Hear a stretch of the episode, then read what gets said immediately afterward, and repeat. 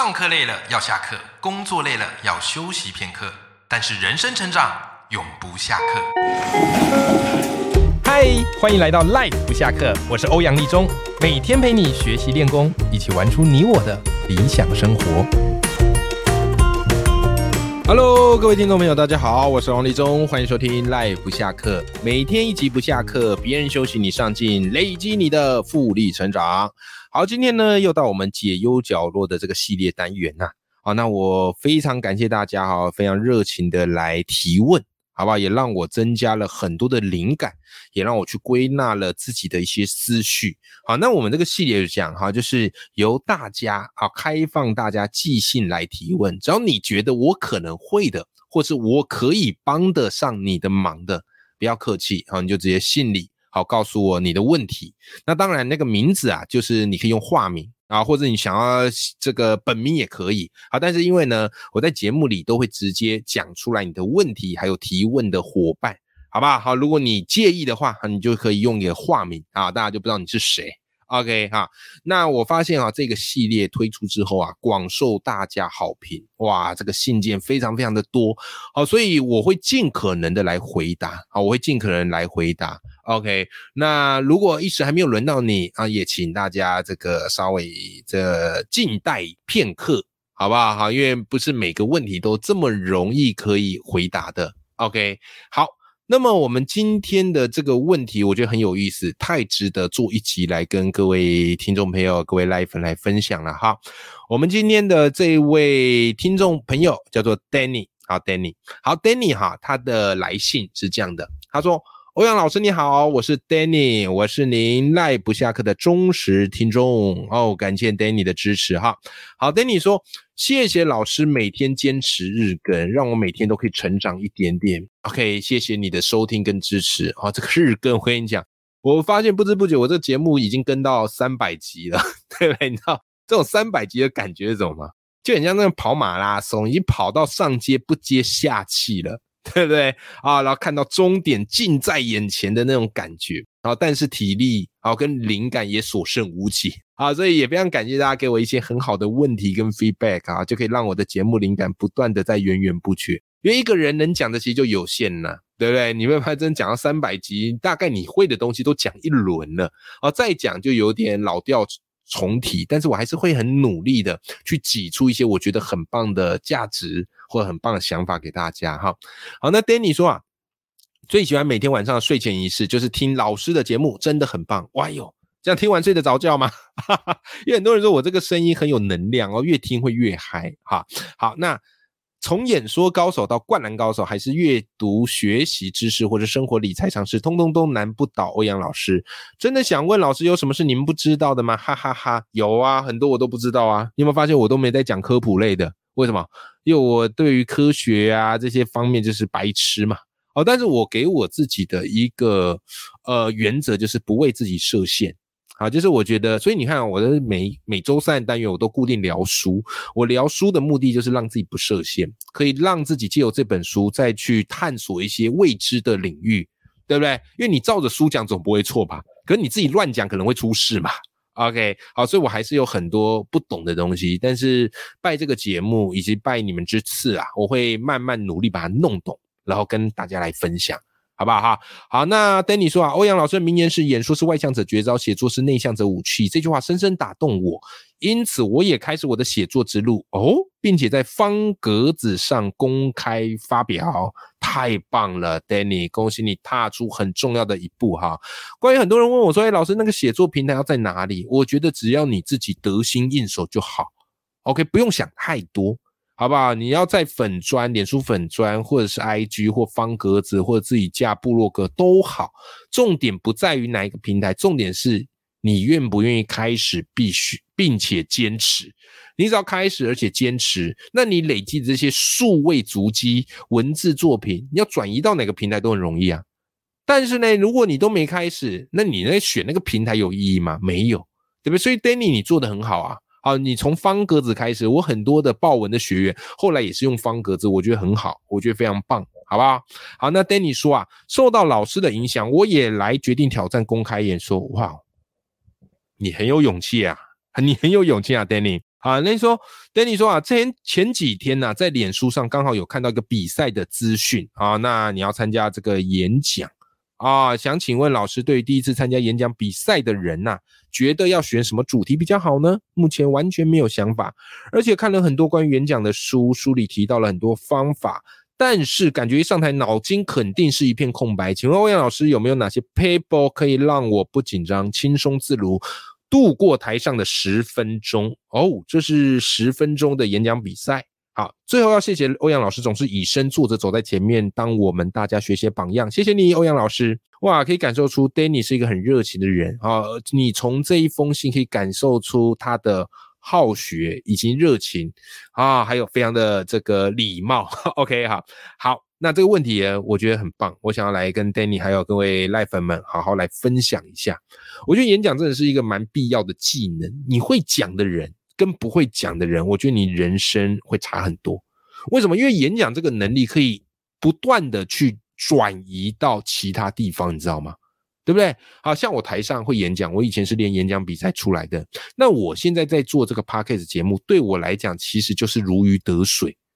是吧？所以很多人说：“哎，欧阳老师，你这个节目有没有你什么稿子啊？有没有你你什么东西看着讲？”我跟你讲，基本上我就是你一个大纲，好，就大概这集我要讲哪些重点条列，一二三就可以开始讲，我嘴巴就会自动开始讲，然后停不太下来，有没有？所以其实我一集节目啊，你看我那个节目的资讯栏，跟大家说我一集大概都是十五分钟，但几乎每次都超过吧，每次大概都是在二十分钟左右嘛。是吧？所以你会演讲，你之后不管是你要做 podcast，你要做 YouTube，或是你要去开班授课，我跟你讲都非常的好用。所以这技能我觉得越早学越好啦，好，或是磨练自己去练是好的。好，那关于 Danny 的问题大概分两块，第一块就是如果去参加演讲比赛要选什么主题，好，可见这个它算是一个比较开放性啊，让大家自己自由命题的，好，而不是规定你要讲什么主题的，比较自由跟弹性的。是吧？好，先针对这个部分啊。他第二个问题是说怎么样不紧张？好，所以我们分开来解。首先第一个，怎么选主题？怎么选主题？我跟你讲，很多人会觉得，哎呀，自由主题比较好讲。自由主题其实比限定主题更难讲，比限定主题更难讲。它限定讲什么主题，基本上你例子就往那个地方塞就好了，对不对？可自由主题其实比较难讲的，因为你必须要去预测对手会讲什么啊，评审会想听什么。这个地方我觉得是难的。好，那我这个地方呢，我给 Danny 啊一个简单我自己的策略，因为我参加过演讲比赛嘛，然后当时也是那种自由主题的演讲。我那时候参加中广演说家擂台赛，啊，主题都是你自己制定的。OK，好，那这个东西呢，你要去想一件事情，大部分人在自由演讲、自由主题，他们都会设什么？我跟你讲，他们都会用一个价值观。来当做自己的演讲主题啊，比方说，呃，助人为快乐之本，对不对啊？失败为成功之母，大概这类型的面向，因为这个是一般人直观的设定，他会朝这个面向去做设定，然后用这个价值观去带出他的一些故事，然后最后再反扣到这个价值观，对不对？所以可想而知，大概十之八九讲的主题可能都差不多。因为在大家的预测当中，呃，适合讲的题目就这些嘛，所以来主题的选择呢，我会出一个比较特别的牌，怎么做呢？来这一招哈，我把它分两个面向，第一个面向叫做从格言的破绽出发，这一招我很常讲，我也在我的书故事学里面曾经写过这一招。好，什么意思呢？因为一般人的价值观都是从格言出发，因为格言是非常根深蒂固的啊，所以他可能会讲一个主题，然后这个主题呢，换句话讲就是呃，失败为成功之母。好，但是呢，这一类型的主题你很难让评审或是听众朋友留下深刻的印象。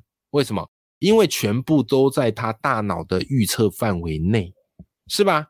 所以呢，会建议你。你可以试着找几个耳熟能详的格言，然后试着去反驳这句格言，找到这句格言的破绽，用这句格言的破绽来当做你的一个演讲的主题。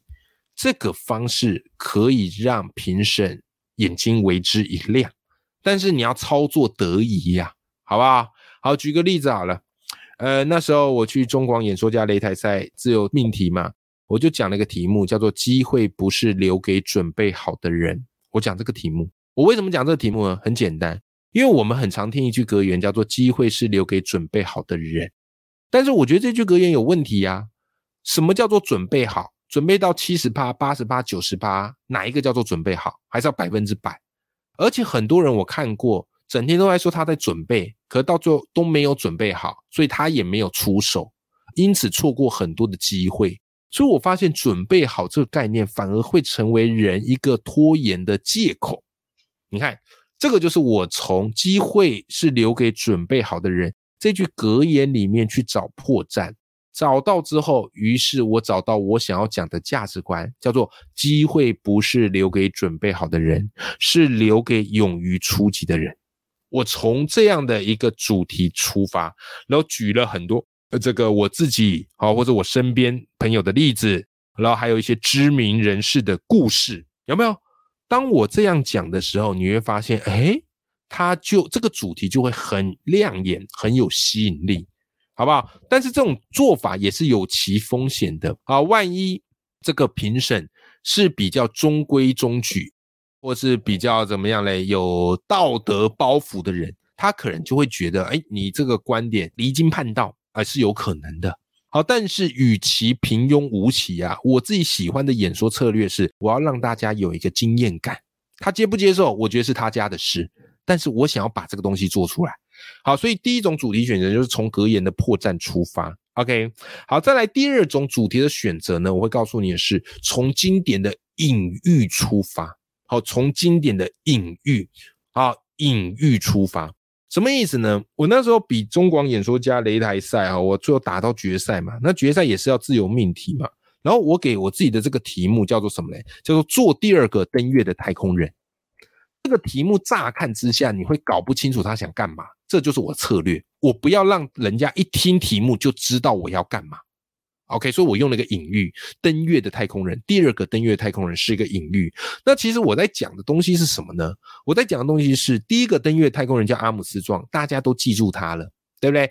第二个登月太空人叫巴斯艾德林，诶，大家都记不住他。但我们的人生当中，我们很多时候都是这个巴斯艾德林，很努力了，可最后只拿第二名；很努力了，最后连名次都没有。所以第一名永远是闪闪发光，第二名甚至是没有名，永远是暗淡无光。但是即便如此，我们也不要放弃希望，人要要持续前进，因为总会有人记住我们努力奋斗不懈的身影。有没有发现？这就是我刻意的从阿姆斯壮、巴塞德林这个登月的过程来的隐喻来做一个主题设计，把我的价值观藏在这个隐喻的背后。这个操作难度是比较难的。好，但是它的效果跟境界格局是很大的，好，所以这两个方式给你参考看看，好吧？第一个方式比较简单，找格言的破绽出发；第二个方式是比较高难度的，好，但是如果真的做得出来，就会非常的秀，好不好？好，那再来回到 Danny 的第二个问题哦。Danny 问说：“哎，会紧张怎么办呢？”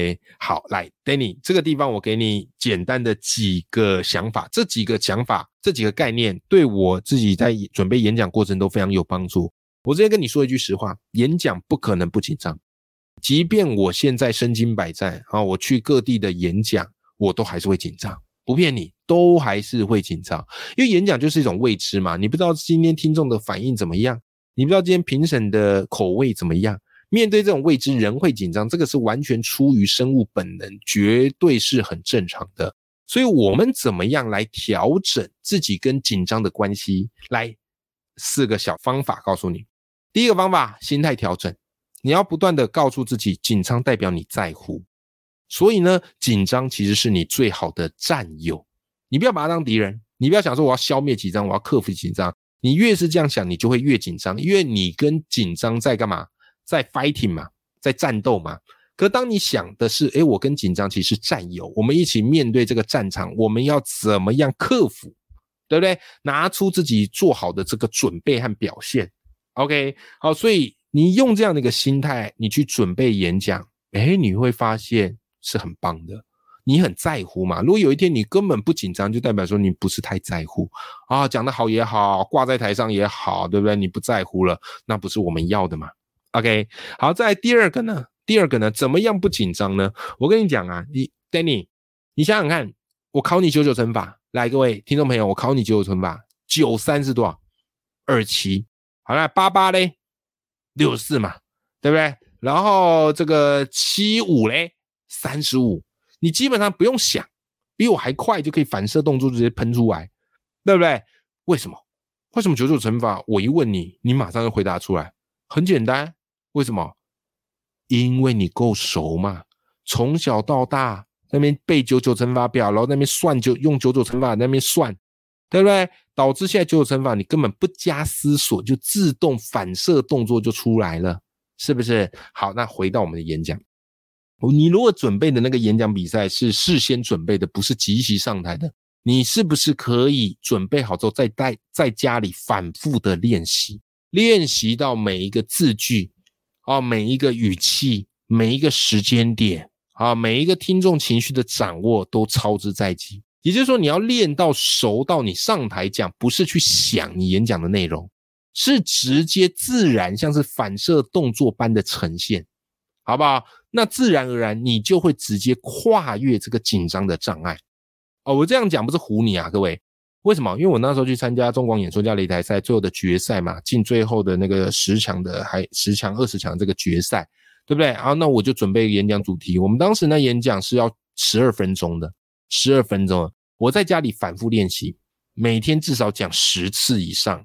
讲到后来什么程度？讲到后来我每一句都很熟。我没有写逐字稿，我不推荐大家演讲写逐字稿，因为那个会让你像背稿啊，你用背稿讲出来的。演讲会比较没有灵魂，好，所以我都写大纲稿，大概要讲什么故事啊，然后大概哪一个关键句子要带出来，我写这个，但我不会写逐字稿。OK，所以当时我非常非常的熟，熟到什么程度？熟到后来我那一场演讲讲完是时间精准控制在十二分钟的啊，就是精准控制在十二分钟，因为我已经讲的太熟练了，好吧？所以这个就是一个你要克服紧张的方式，就是够熟，熟到你来不及紧张。OK，好。好，再来第三个呢？哈，第三个啊，有一本书啊，第三个叫做说，呃，这个有一本书叫做呃，姿势决定你是谁，好不好？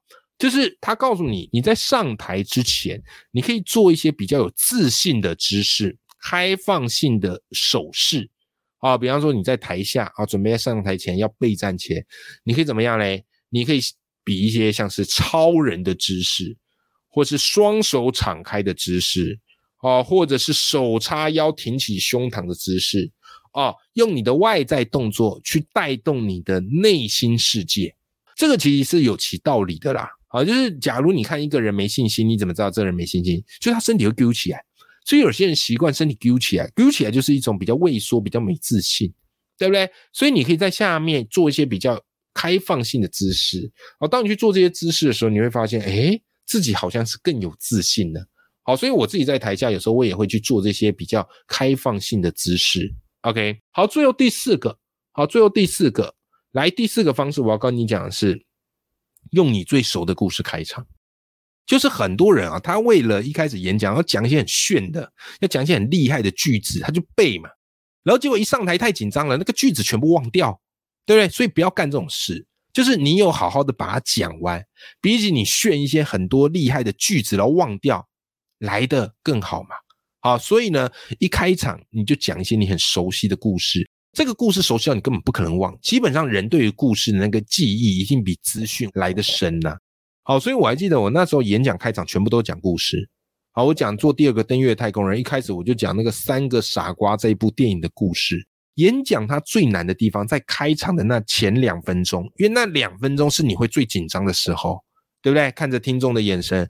好，看着评审眼神，你超级紧张的。好，所以前两分钟你只要能够克服，后面你会越来越顺。